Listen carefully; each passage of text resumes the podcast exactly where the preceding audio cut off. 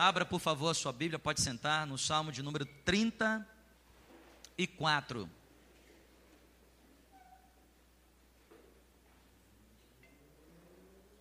Salmo de número 34. Aqui, do, do, dessa coisa aqui está pronto também? Salmo de. Irmãos, antes de pregar aqui a palavra, para poder eu, eu me concentrar aqui, deixa eu dar um aviso aqui importante aos irmãos. Preciso fazer isso para que os irmãos entendam e fui me passar a responsabilidade disso. Então, veja só, a igreja do Nazareno é uma igreja que antecede o século a 20. Nós estamos no século 21, mas a igreja nazarena ela antecede ao século 20. A igreja nazarena ela é uma igreja protestante que nasceu do chamado movimento wesleyano. Movimento de, ah, de reforma religiosa que aconteceu na Inglaterra. E no final do século 19, 1800 e alguma coisa, muitos irmãos e denominações inteiras passaram a viver esse movimento de santidade. Santidade ao Senhor.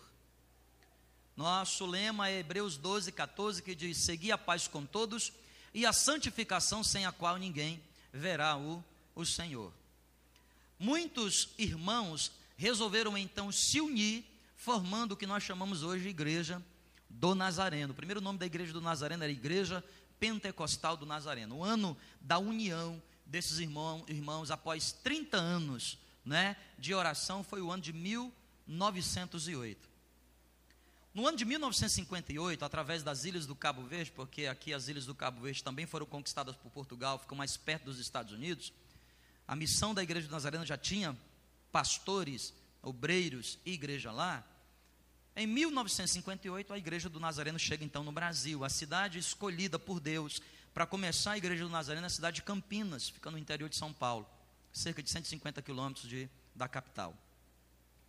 E lá em Campinas, a igreja do Nazareno começa, e ela se espalha, isso no ano de 1958. No ano de 2008, agora, nós comemoramos o, o ano, 50 anos da igreja do Nazareno, isso, no ano de 2008.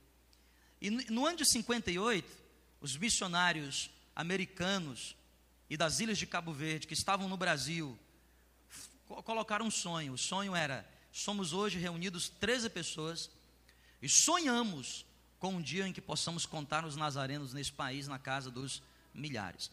A igreja do Nazareno se expande para o sul do país, centro-oeste do país, o nordeste do país. Pastor Estevão Ripp, que esteve aqui conosco no aniversário da igreja, plantou a maioria das igrejas na região nordeste e algumas igrejas na região norte. Há exatos 14 anos atrás, em março, não é? há 14 anos atrás, a igreja do Nazareno chega a Manaus e também a Belém.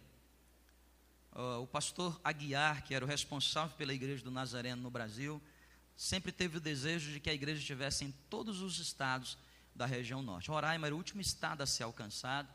No ano de 2011, a liderança da nossa igreja desafia a minha família para que viéssemos para cá pregar a palavra de Deus. Estamos aqui desde março de 2011. Acabamos de completar aqui, no dia 30 de março, quatro anos da nossa igreja.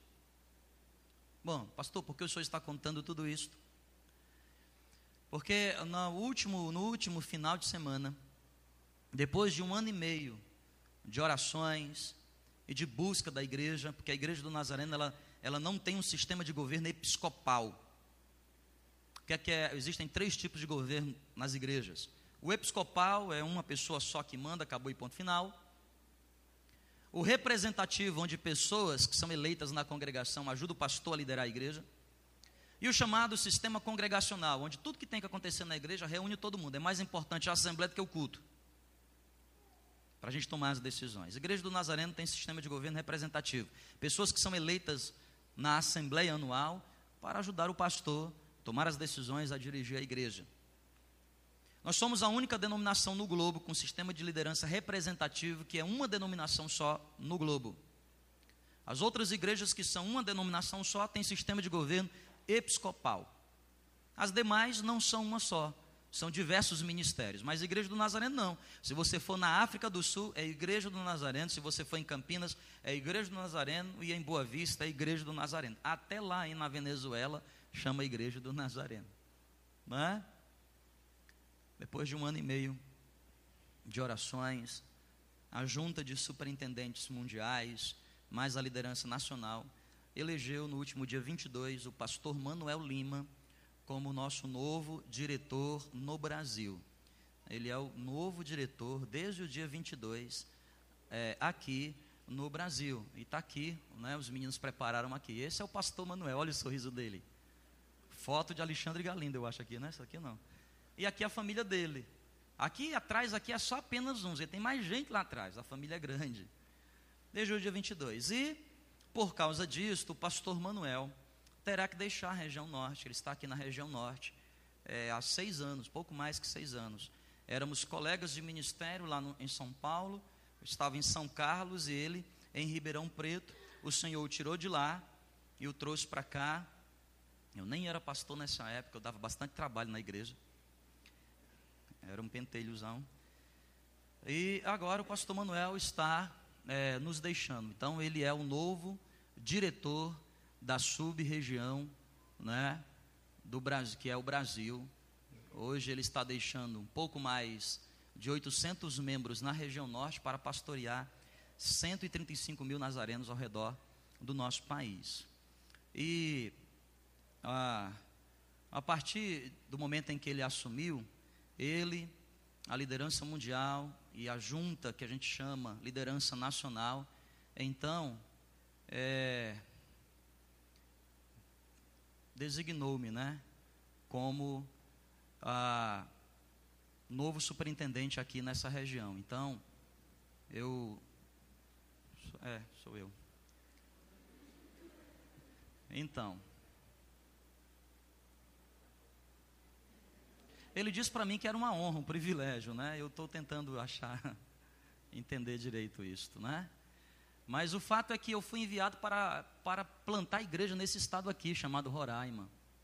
Né? nós temos um projeto aqui na igreja de, de alcançarmos todos os municípios.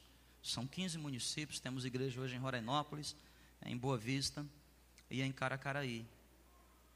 E agora a nossa igreja, que é a igreja do Nazareno aqui em Boa Vista, tem a responsabilidade de cuidar agora da região norte, que envolve esses seis estados: Acre, o Amapá, o Amazonas, o Pará, Rondônia e Roraima.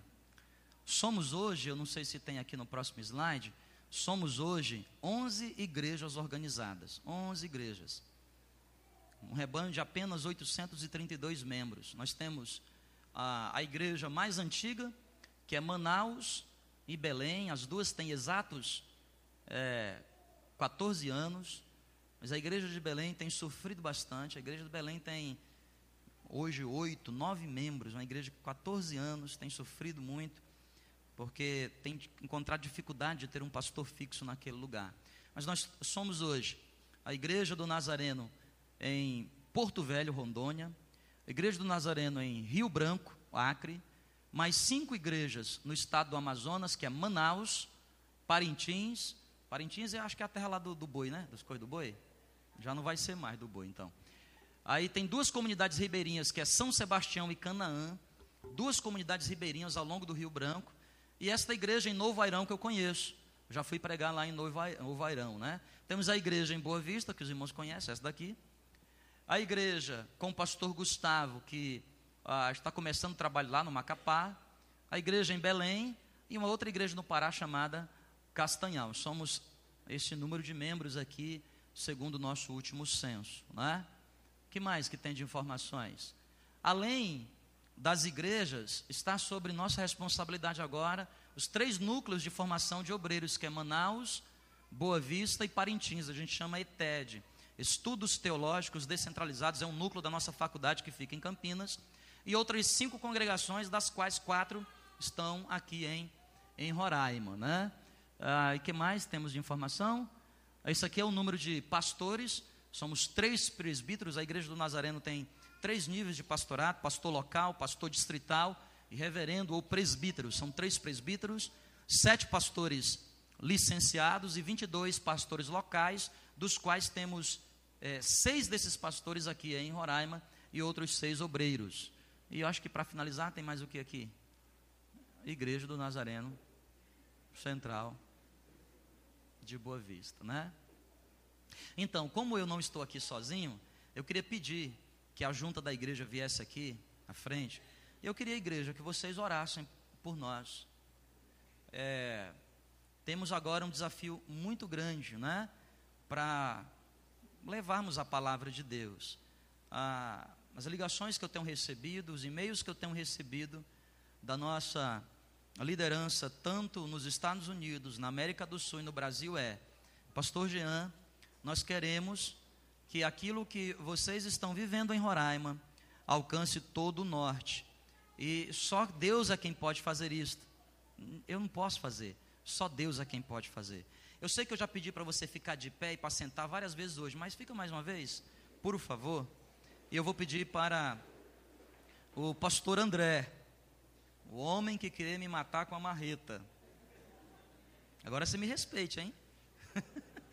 Oxe. Não te mando lá para Parintins. Estou brincando, velho. Irmãos, eu estou aqui brincando e era para estar aqui o pastor Manuel fazendo isso, mas ele, infelizmente, está com a agenda agora é, complicada, né? Eu vou pedir de coração, de coração, que vocês é, estejam orando, especialmente por mim, pela minha família, pela minha esposa pelas minhas duas filhas. Eu preciso muito, eu não sei nem o que fazer. Eu preciso né, de oração. E se a igreja está dizendo isto, então somos nós juntos. Não é? Não vou sair de Roraima, você não vai se ver de livre de mim tão fácil assim. Então, é, um dos quesitos que a gente assumiu foi o seguinte: eu estou transferindo a sede distrital de Manaus para Boa Vista. Então, Boa Vista vai ser a sede distrital aqui a partir, tem sido a partir do dia 25. E eu preciso muito das orações dos irmãos. Estenda, por favor, sua mão para cá. Pastor André, por favor, ore por nós todos. Amém, irmãos. Pai, nesta noite, Senhor, nós queremos te louvar. Estamos aqui e a tua palavra diz que nada, Senhor, acontece sem que o Senhor permita. Não cai se uma gota d'água sem que o Senhor dê ordens. Não cai uma folha da árvore sem que o Senhor dê permissão, Senhor. Nós queremos nesta noite, nesta hora, como igreja, orar aqui, Senhor, pelo pastor Jean, a pastora Kelly, as suas duas filhas, essa família, Pai, que o Senhor enviou para essa cidade com um propósito de então pregar aqui a palavra, de então, Deus, formar aqui uma igreja levantar aqui neste lugar obreiros para então serem enviados. E agora, Senhor, ele tem a, a maior responsabilidade que é, Senhor, pastorear não somente Boa Vista, mas as demais cidades, Deus espalhado neste município, nesta cidade, nesta região amazônica, Pai. Queremos te pedir, Senhor, seja com eles, dê a graça do Senhor sobre eles, a tua unção, a tua direção, direção do teu espírito, Pai, e que o Senhor possa ser com eles onde eles forem, onde eles colocarem as plantas dos vossos pés, as mãos, seja abençoado tudo aquilo, Senhor, que eles pregarem, o Senhor também possa fazer, Senhor. Assim como o Senhor tem feito aqui nesta cidade, muitas famílias têm sido restauradas, Deus, pessoas têm sido resgatadas, o Senhor tem mudado a história, Senhor, de muitas famílias neste lugar.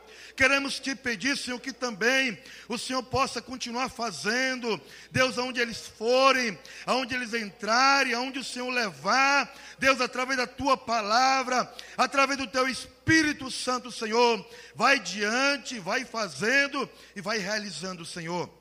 Queremos te pedir, Senhor, que o Senhor possa revesti-lo de coragem, de ânimo, de determinação, Senhor. Seja com eles, dê a vitória Dê a tua bênção, Senhor, e nos prepare também para que possamos estar, Senhor, sempre orando, sempre de joelhos, pagando um preço, Deus, jejuando, se colocando na tua presença também em prol desta família. Levanta, Senhor, nesta cidade cada vez mais pessoas para que então possamos estar juntos. Somos a tua igreja, é o que te pedimos em nome de Jesus. Amém e amém. Aleluia. Amém, irmãos. Pode sentar, Salmo de número 34. Vamos meditar na palavra de Deus. O capítulo é 34, versículo 18. Salmo 34, versículo 18.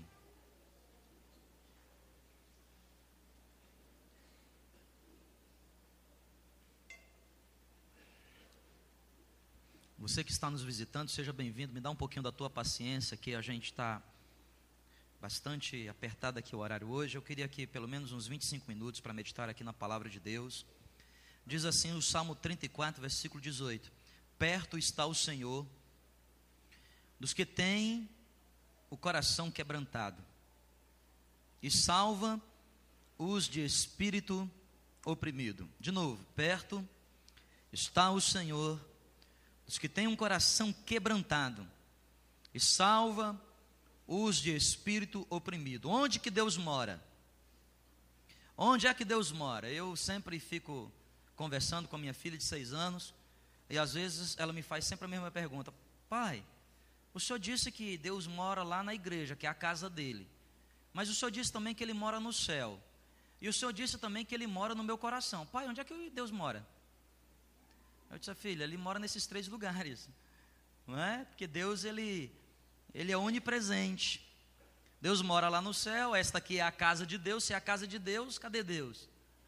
E Deus mora no meu coração. Então a gente diz para ela, filha, Deus ele está em todos os lugares e ele pode ocupar três ou quatro, quem sabe muito mais lugares ao mesmo tempo. Mas se eu fosse responder para você que tem mais que seis anos, alguns, ah, onde está Deus? Onde é que Deus está? A Bíblia diz: Deus está perto daqueles que têm um coração quebrantado. Onde Deus mora? Deus mora onde ele encontra um coração quebrantado. Perto está o Senhor dos que têm um coração quebrantado, disse aqui o salmista. Começamos no último domingo a falar de uma mensagem aqui sobre quebrantamento. E eu disse para os irmãos aqui o que significa quebrantamento. Quebrantamento é reconhecer-se extremamente limitado, humilhado e dependente. Eu disse então para os irmãos que quebrantamento é uma decisão e não um sentimento. Eu decido estar quebrantado. Nem todos aqueles que choram estão quebrantados, porque chorar não é necessariamente um sintoma de quebrantamento. O que é, que é quebrantamento? É quando eu me sinto limitado, quando eu não tenho condições de fazer, então eu posso me quebrantar, como esta figura que esta foto aqui representa, e então Deus pode morar perto de mim. Deus mora perto de mim. Perto está o Senhor daqueles que têm um coração quebrantado. Eu disse para os irmãos na semana passada de pelo menos três sinônimos desta palavra quebrantamento. A primeira delas é incapaz. O que significa quebrantamento? Incapaz, incapacidade. Não tenho condições. Uma pessoa quebrantada é uma pessoa incapaz. Ela não tem condições de fazer mais nada. O que é que é quebrantamento? Quebrantamento é aniquilado. Sinônimo de quebrantar é aniquilar. O que significa aniquilado? Eu não tenho nenhuma possibilidade. Eu não só estou incapaz, mas como me sinto completamente aniquilado, destruído. Um outro sinônimo para a palavra quebrantado é capitulado. E diz para os irmãos que essa expressão, essa palavra é muito pouco usada entre nós brasileiros, é uma palavra em português, mas é muito pouco usada. Capitular, o que significa capitular? Sou eu me render. É uma palavra que vem do tempo romano. Quando um soldado ia para um desafio com outro. Como lá no filme Troia, que eu já falei para os irmãos. E aí, quando alguém via que não tinha mais condições de derrotar aquela pessoa, ela capitulava, jogava a toalha branca. Como lá no Minha faz, três toquinhos. Eu desisto, desisto, desisto, desisti. Capitulou. O quebrantado é aquela pessoa que está capitulada. Está, ela desistiu. Porque muitas vezes nós nos pegamos lutando com Deus, não como Jacó lutou e venceu. Porque aquela luta de Jacó era uma perseverança. Mas muitas vezes nós estamos nos comportando não perseverantemente, nós estamos nos comportando de maneira teimosa. Que a gente já sabe que aquilo não pode, a gente continua insistindo. Quando é que eu estou quebrantado? Quando eu desisto e reconheço, Deus, não tenho mais alternativa. Estou aniquilado, estou capitulado. Eu estou incapaz de resolver isto. Eu comecei na semana passada então a falar para os irmãos sobre os três níveis do quebrantamento. E me concentrei no último domingo sobre o quebrantamento filosófico. O primeiro nível de quebrantamento de alguém é o nível ideológico, que está associado com aquilo que pensamos. Por isso, Paulo nos escreve em Romanos capítulo 12: E não vos conformeis com este mundo, mas transformai-vos pela renovação da vossa mente. É como disse Salomão em Provérbios: como o homem pensa, assim ele é. Diga-me quais são as tuas filosofias, diga-me quais são as tuas ideologias de vida, que eu direi para você onde você estará daqui a 5, 10 anos. Onde é que Deus ele habita? Ele habita naquela pessoa que se abre primeiramente mentalmente. É por isso que nós estamos vivendo um período de altíssimo legalismo dentro da igreja como o fariseu vivia no tempo de Jesus e como o judeu não convertido vive até hoje. Um tempo em, de, de legalismo. Por quê? Porque nós não nos abrimos para entender as verdades de Deus. Nós estamos numa época em que ser santo significa dizer usar gravata. Nós estamos numa época em que ser santo depende da roupa que veste. Nós estamos numa época em que crente, você encontra, você qualifica o crente pela maneira como ele fala. Se ele der boa noite, você, isso aqui, hum, isso aqui invocou o Charlie. Porque não é cumprimento de crente. Boa noite. Boa, cumprimento de crente é o quê? Paz do Senhor. Paz de Cristo. Às vezes as pessoas me perguntam aqui, pastor, qual é o cumprimento aqui da igreja? Eu disse, não sei, tchau. Boa noite. Isso aí não, irmão. Depende da hora. Se está indo embora, tchau. Se está chegando, paz, bom dia, boa noite. Nós vivemos uma época em que as coisas são qualificadas pelo exterior. Vocês estão entendendo, gente? Amém ou não? Não é? Hoje eu estava vindo para casa e o blazer desse terno aqui, eu pensei que estava no meu gabinete, que eu tinha deixado aqui. Aí eu cheguei no meu gabinete, ele não estava. Aí eu disse, nossa, hoje eu estou sem o, o restante da minha roupa, né? Dependendo do lugar onde eu estou, não pregaria hoje, não. Não prega. Não é? Porque o paletó ele fala sozinho. E o que o paletó mais sabe é de Bíblia, conhece muito. Nós vivemos uma época de legalismos. Nós vivemos uma época em que nós não nos abrimos para entender as verdades de Deus. O primeiro nível de quebrantamento é o nível ideológico. Sabe o que isso quer dizer? Morte das minhas ideias. Nós lemos na semana passada João 12, 24, que diz: Se a semente não morrer, não poderá dar o seu fruto, que é um conceito biológico. Todo mundo que sabe de biologia sabe disto.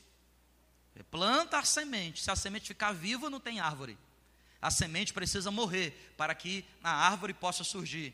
O que é, que é quebrantamento ideológico? É o temor diante da verdade de Deus.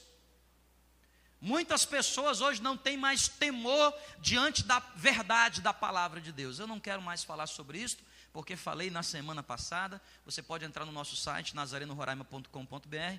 Lá no áudio você baixa e vai ouvir. Eu quero falar hoje sobre o segundo nível de quebrantamento, que é o coração. Salmo 51, versículo 17. Projeta para mim, por favor, Raildo. Salmo 51, versículo 17. O segundo nível de quebrantamento é o coração. O primeiro é o ideológico. E o segundo está aqui projetado para você ver. Sacrifícios agradáveis a Deus são o espírito quebrantado e o coração que compungido. E contrito não desprezarás, ó Deus. Onde é que Deus habita, irmão? Deus habita dentro de um coração contrito. Perto está o Senhor daqueles que têm um coração quebrantado. Pastor, o que significa coração quebrantado? Significa coração que está livre de tudo o que se deve guardar. Guarda o quê? O teu coração. Porque dele procedem as fontes da vida. Pastor, o que significa alguém com o coração quebrantado? É alguém que se encaixa no que diz o Salmo 24, a partir do versículo 3. Quem subirá ao monte do Senhor? Quem há de estar no seu santo lugar? Quem há de permanecer no seu santo lugar? Versículo 4 diz: O que é limpo de mãos, mas a expressão aqui é muito cristalina. O que é puro, de que igreja? De coração. Pastor, o que significa alguém puro de coração? Alguém que não tem mágoa, alguém que não tem mácula, alguém que está com o coração livre para viver relacionamentos. É isso que a Bíblia está dizendo. Onde é que Deus habita? Naquele que tem um coração contrito. Onde é que Deus habita? Naquele que tem um coração compungido. Onde Deus habita? Perto daquele que tem um coração limpo. E o que significa coração limpo? É um coração perdoador é um coração livre das coisas que no passado aconteceram. Sabe, irmãos, uma das grandes estratégias do maligno é sempre fazer com que os nossos relacionamentos eles entrem em conflito, de tal maneira que nos machuquemos uns aos outros, de tal forma que vamos passar o resto da nossa vida experimentando apenas fagulhas da presença de Deus, porque o nosso coração está trancado. Pessoas que estão vivendo o hoje, mas o seu coração está preso ao passado, porque um dia alguém feriu o coração. Porque um dia alguém disse. Porque um dia alguém fez. E é impressionante. Porque quando nós estamos com o nosso coração ferido, quando nós estamos com o nosso coração sem liberar o genuíno perdão, a pessoa que nos ofendeu está vivendo bem, nem sabe. Já parou para pensar? Nem sabe. Já aconteceu situações comigo que pessoas me ofenderam, ela nem sabe. E às vezes a gente vai para casa, a gente diz, eu perdoei. Mas aí chega em casa, tira a roupa, o pensamento vem. Quem é que vem? Fulano está perdoado. Aí a gente vai tomar banho, está tomando banho, vem quem? Fulano. Deita na cama, quem é que vem? Fulano. Assiste um filme, quando passa alguém, não é possível, até fulano está ali. Já aconteceu com vocês também, né? Porque, irmãos, há um negócio muito impressionante que é o seguinte, ó. Quanto mais amamos, mais nos decepcionamos. O tamanho da nossa frustração está associado com o tamanho do nosso amor. Quando gostamos pouco de alguém, as nossas expectativas são pequenas. Quando elas nos decepcionam, nós rapidamente resolvemos. Mas quando gostamos muito de alguém, as nossas expectativas são gigantescas, gigantescas. E quando elas nos decepcionam, aquilo nos magoa de tal maneira. E às vezes passamos meses e anos levando aquilo dentro do nosso coração, atrapalhando a nossa vida. E aquela pessoa que fez com a gente está nem aí. E a gente? Magoado. E sabe o que é que acontece? Não podemos nos aproximar de Deus, porque perto está o Senhor dos que têm um coração quebrantado. Coração quebrantado sou eu liberar perdão na minha vida. Por isso que o sabichão Salomão disse: de tudo que você deve guardar, guarda o teu coração, porque dele procedem as fontes da vida. Como é bom, irmão, você viver uma vida com o coração sempre limpo. Como é bom você viver uma vida com o coração sempre limpo, sempre sempre perdão, sempre perdoador. Sabe por quê? Porque você vai poder construir novamente novos relacionamentos, seja com aquela pessoa ou com outra, seja com aquele irmão. Quantas pessoas estão decepcionadas porque um dia o pastor, porque um dia a igreja, porque um dia uh, não sei quem. Eu sempre digo aqui na igreja, irmãos, todo pastor, quando ele termina os seus estudos teológicos, ele recebe um diploma de deceptionation. E todo mundo acha que a gente é super-herói, super-herói, Superman, mas pastor, meu irmão, também tem criptonita. E as pessoas se decepcionam com a gente. Sabia tudo igual. E às vezes eu estou conversando com pessoas, irmão, vamos lá, vamos servir a Deus. Não.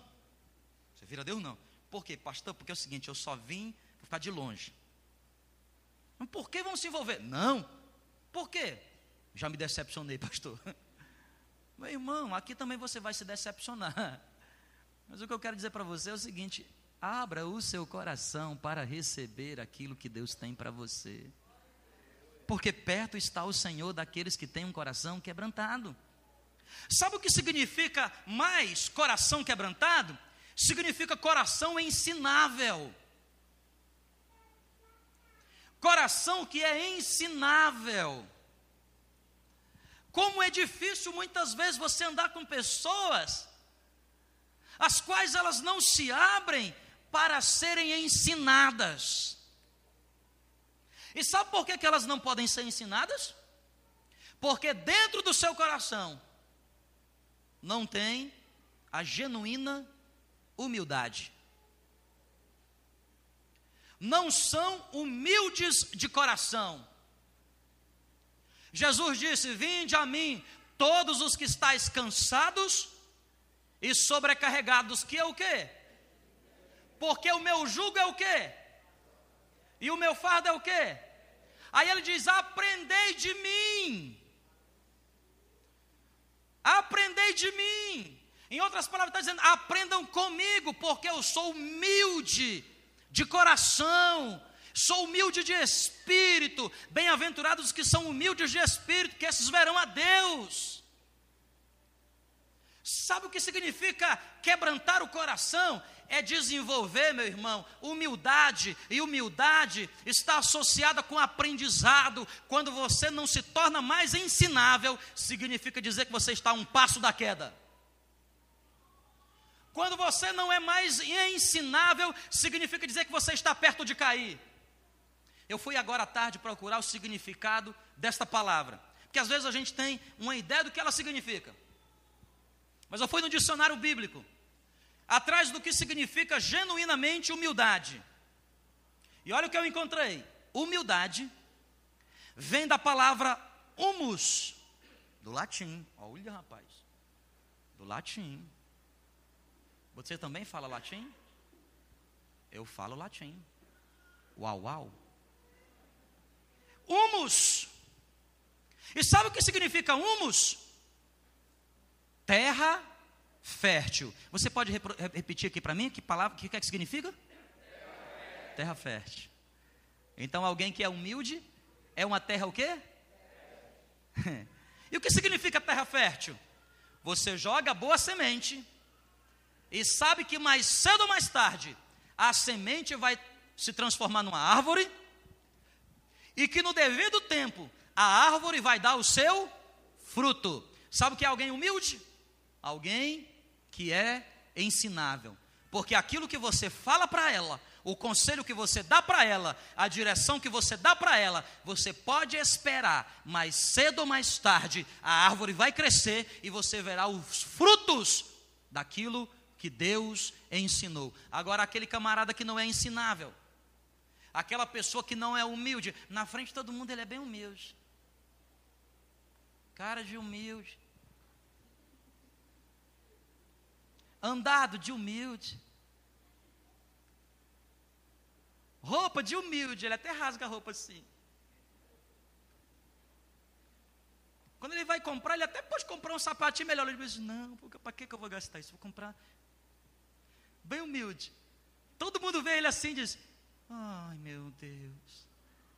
Ai, que pessoa tão humilde. Vou levar para casa. Ai meu Deus. Mas Deus sabe que lá dentro do coração. é, não colou bem aqui porque hoje foi o dia do Charlie, né? Humildade significa terra fértil. E terra fértil significa dizer pessoa que é capaz de transformar um ensino numa árvore. A Bíblia diz que o reino de Deus é semelhante a um grão de mostarda, que sendo a menor das sementes, quando cresce, torna-se a maior das hortaliças. A Bíblia diz que o semeador saiu a semear, e só 25%, um quarto, caiu em terra boa. Sabe o que significa terra boa? Eu ouço, eu rumino e eu coloco em prática a boa palavra do meu Deus. Porque serei como árvore frutífera, plantada junto a ribeiros de água, que no devido tempo dá o seu fruto, cuja folhagem não murcha e tudo quanto fizer será bem sucedido. O primeiro nível de quebrantamento é o ideológico, o segundo é o coração. Significa dizer tornar-me ensinável, significa dizer ser uma pessoa perdoadora, significa dizer coração humilde, não só para receber a boa semente e gerar frutos a partir dela, mas também para reconhecer os meus próprios erros. Eu quero finalizar essa noite lendo 2 Samuel, capítulo 12, versículo de 1 a 13. 2 Samuel, capítulo 12.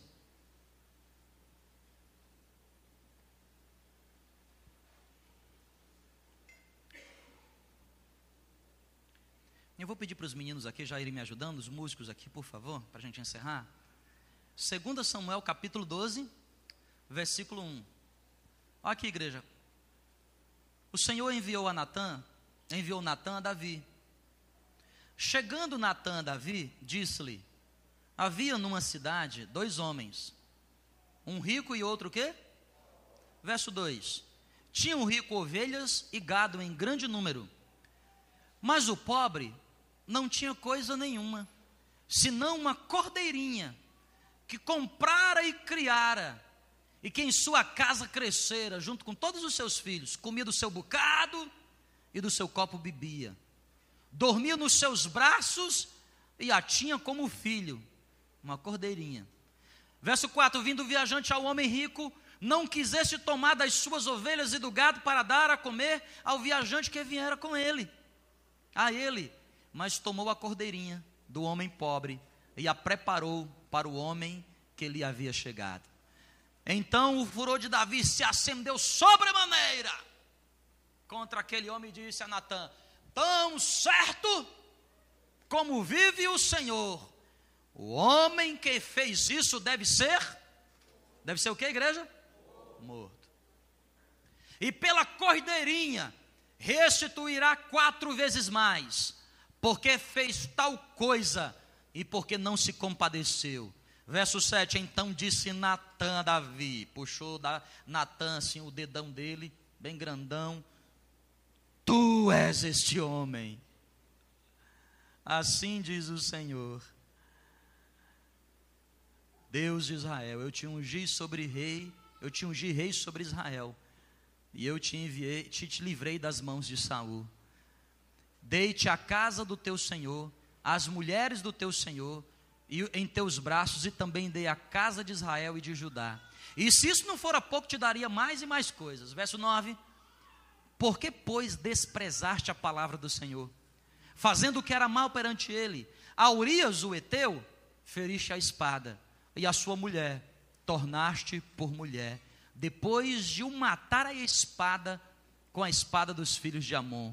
Verso 10: Agora, pois, não se apartará a espada jamais da tua casa, porquanto me desprezaste e tomaste a mulher de Urias, o Eteu, para ser tua mulher. Assim diz o Senhor: Eis que da tua própria casa suscitarei o mal sobre ti, e tomarei das mulheres a, das tuas mulheres à tua vista, e as dareis a teu próximo, o qual se deitará com elas em plena luz desse sol, porque tu fizeste em oculto mas eu farei isto perante todo Israel e perante o sol. E para finalizar o 13 terceiro versículo. Então, disse Davi a Natã, pequei contra o Senhor. O que é que Davi disse? Você pode falar mais alto o que é que disse?